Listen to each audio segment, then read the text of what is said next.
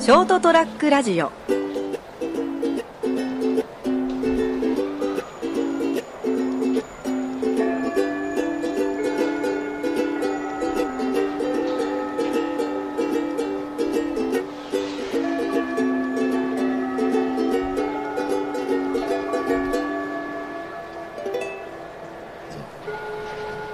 どうぞいやいやいや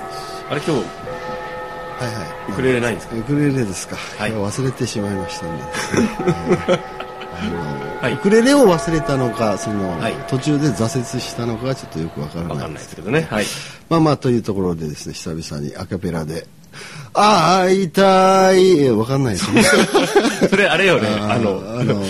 あの au の au CM ののややつねつでですね。いや、というのがですね、ぶっちゃけですね。はいはいあのー今回ちょっと浦島亭、浦島亭じゃねえよ。浦島亭 浦島竜宮でございます私浦島亭竜う宮でるござさいますい、うるさい。ちょいとバカバカしいお話を一 席え私ですねうるさい昔あの竜宮というところに行ったことがありましてうるさい いいかな。あどうぞすいません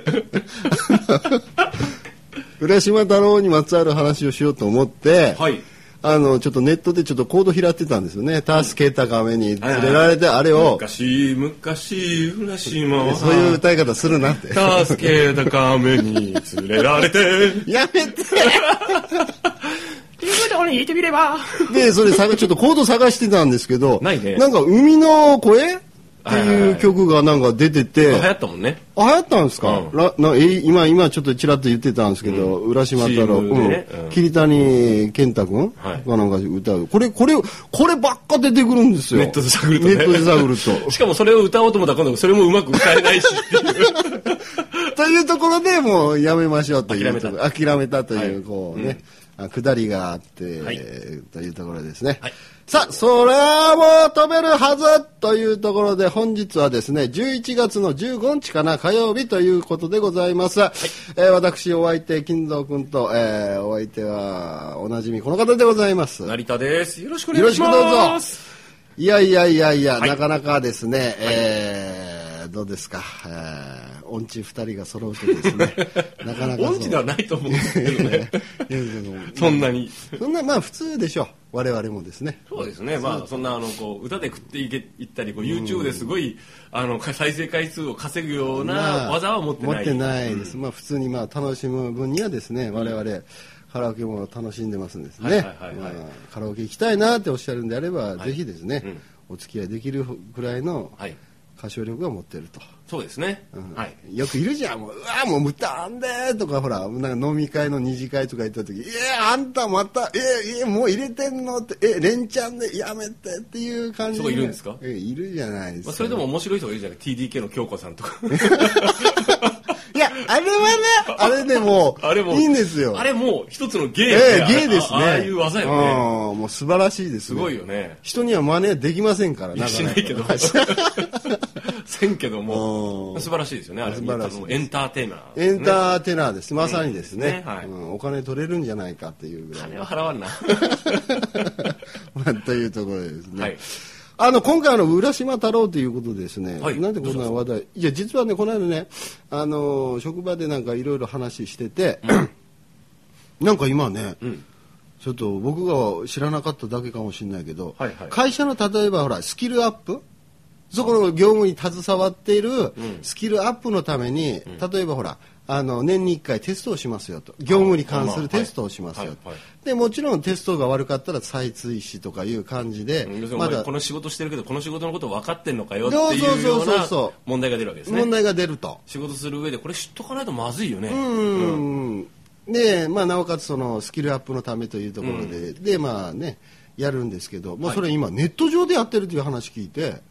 んい、わゆるそのパソコンかなんか使ってパソコンかなんかあパソコンを使ってはいはいパソコンを使って問題がバーって出てくるんだっはて、いはいはいで制限時間がついてて、はいはいはいまあその制限時間にやらないともうバンバン次の問題にいあ行っていって。うん送られていってね分けられていって、うんうんで制限時間が例えば1時間で例えば60問なら60問、あのマークシート式みたいな感じでペペペって選べとそうそう4択の中から選べる、うん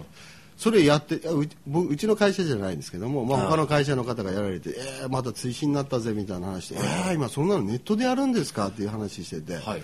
そんなの知ってたもうほら今ね時代はね IoT だよ、うん、IoT フィ IoT ンティックだよ君、フィンティック、うんあね、そうなんだ ICT だよえー全然わかんないけど、あのね言葉の意味が俺もね 日適当経な単語読んでてちょっと出てきたから使っただけあーそうそうそう 分かってないあー分かってないんだこの人も、でそんな話してたからわあな今ネットでやってんだねそういうことも、何でもできるんだねって言ってでそれでなんかな玉手箱っていう話が出てきて、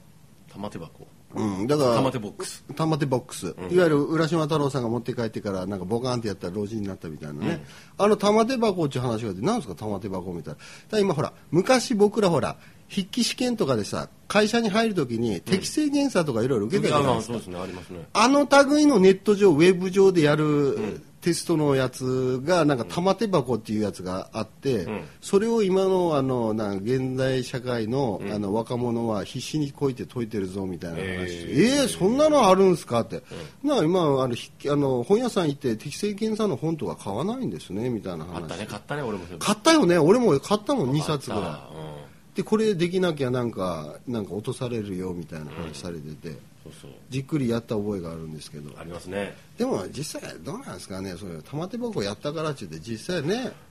役に立つかっつったらまあその自分が行く会社によるんじゃないですかうんあののそうそうかもしれないねねはいうんだからまあ実社会じゃ役に立たないかもしれないけどその会社に入るためには必要なことだからみんな必死必死こいてね要するにあのそ適正検査とかって、あの最低限これぐらいのことが分かってたりできなかったら、あのうちの業務はできませんよってあーあと一緒に働けねえなそんなやつとはっていうことだよあねあなるほどねこれぐらいはクリアしてねっていううんことでしょ、うんだから、まあ、その辺考えるとやっぱりみんなやっぱ必死こいてやってんだなっていうのがですね、そこそこの身分保障を得るためには頑張らないとね、ねえ、うん資格も取らなきゃいけないし、うん、だからそういう、まあ、再々追試受けなきゃいけないとか言ってたおじちゃんも、うんなんかもうなんかだいぶめいってて、なんか追試受けてもなんかだこいてたんですよ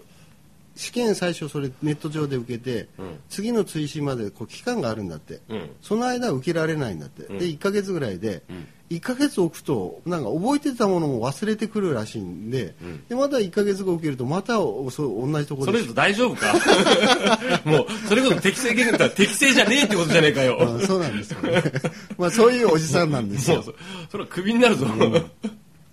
まあすでにそういう状況に陥っているおじさんもいてですね、はいあおもあ面白いなってこういう感じでやっぱネット上でいろいろ使われてるんだなっていう玉手ボックスがね玉手ボックスがははうんだからみんな知ってんのかなっていうのをまあみんなってみんなっていうか一般的にそんなことやってんのかなだってさあのそういうこう今まさにそういうし試験を受けて会社に入ろうとか、いろんな立場の人はそらそのそういう人は知ってるだろうよああ知ってんだやっぱいや知らない俺は知らなかったよ、うんだけどまあそういう例えばそのなんていうのうんちょっとごめんなさい、ちょっと音がします。マイクの角度を変えました。うんで、あのーそういう立場の人はさ勉強するでしょ。だって俺たちだって仕事探してる時とかは必死でこういろいろ情報収集したいでしょ。うんしましたねそれと一緒だよ。もうだからその立場になければそんなの知らないよ。うんだからネットネット例えばさ、ねはいはいネットをやってない若者なんかいうならもう置いてきぼりだよねそうだね。えー、玉手箱やってないのみたいな話になってねまあそうね、情報でしょ弱者になっちゃうね。そうでしょ、それ不公平だよね不公平だよ。うんいや俺もう書籍でやってるからみたいな、玉手箱なんかいんないよって、もうその書籍で1000 1600円で買ってきたこればっちりと解いてるからって、で実際面接行ったら玉手箱ですよええーみたいなどうしてくれんのいや俺どのっちもやっておくべきだろうね。だろうね、うあそら、そういう準備ができる人かできない人かっていうのも見られるわけだよあああそうかそうかそこも含めてでしうょ。んねえ、まあ大変な状態で皆さん就職活動してるんだなっていそううですよまた仕事職職職場というかねその新しい職場に所属したら下でスキルアップを日々日々やっ続けないと、あのね、いけないわけだからプラス通常の業務とわけわかんない注文となんか回ってきたなんかわけわかんない仕事これ俺がやるのかよっていうのもやんなきゃいけないわけだから、うんもうってなるよそれね俺がなってるけど、もうってまあね困っちゃいますよねそうねだって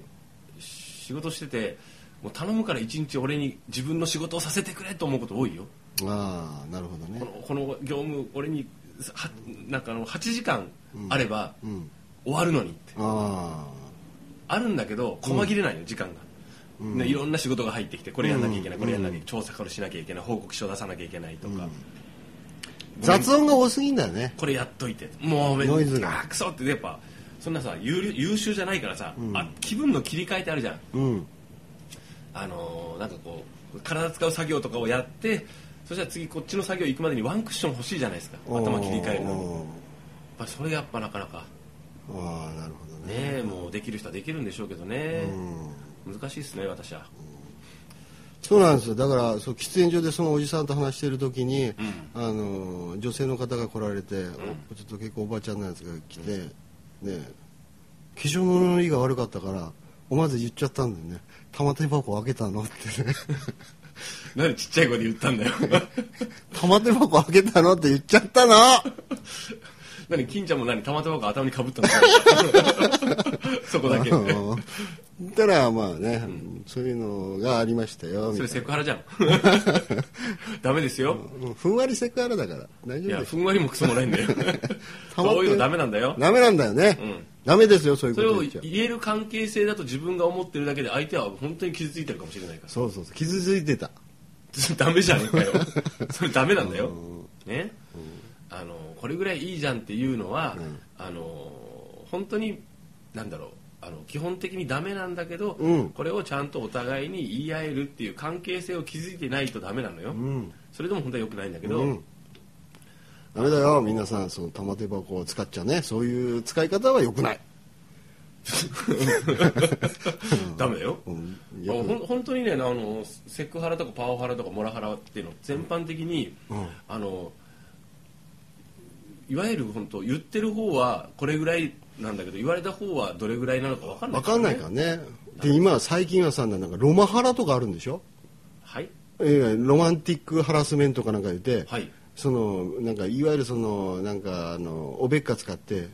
君は綺麗だよとかね、ん君は素敵だよとかいう感じでどんどん言っていくのは良くないみたいなことあれダメなんですかなんかありましたよなんかスポーツ新聞見ましたけどねさすがニュースソースがいつも明るいねいつも旧スポですから僕の見るロマンティックハラスメントです、うんあれロマハラってあるらしいですよな何にも言えないじゃんっていう話になってくるから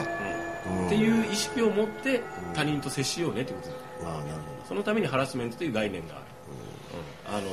他人根本にあるのは他人の人権を貶めてはいけないってほどああなるほど否定してはいけない、うんその辺がねそうだから勘違いしちゃダメなんだよ、セクハラ何こんなことも言っちゃいかんとやじゃないんですよあそうか今までそんなことをやってたんですよ、相手の人格を否定してたの人権を、うんねという行いをやってたなっていうのを意識しなきゃいけないその辺の意識づけが足りないね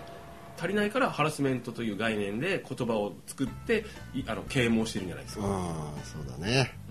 たまたま玉手箱ということですね使い方あのお取り扱い注意ということです ね本日は玉手箱なんていう言葉をですねあのお知らせしてみましたお知らせしてるなお知らせじゃないよくわかんないけど話してみましたまあそういうところでございましてですね、はい気をつけようえーそれはもう取り上げるはずでございましたそれではまた来週さようなら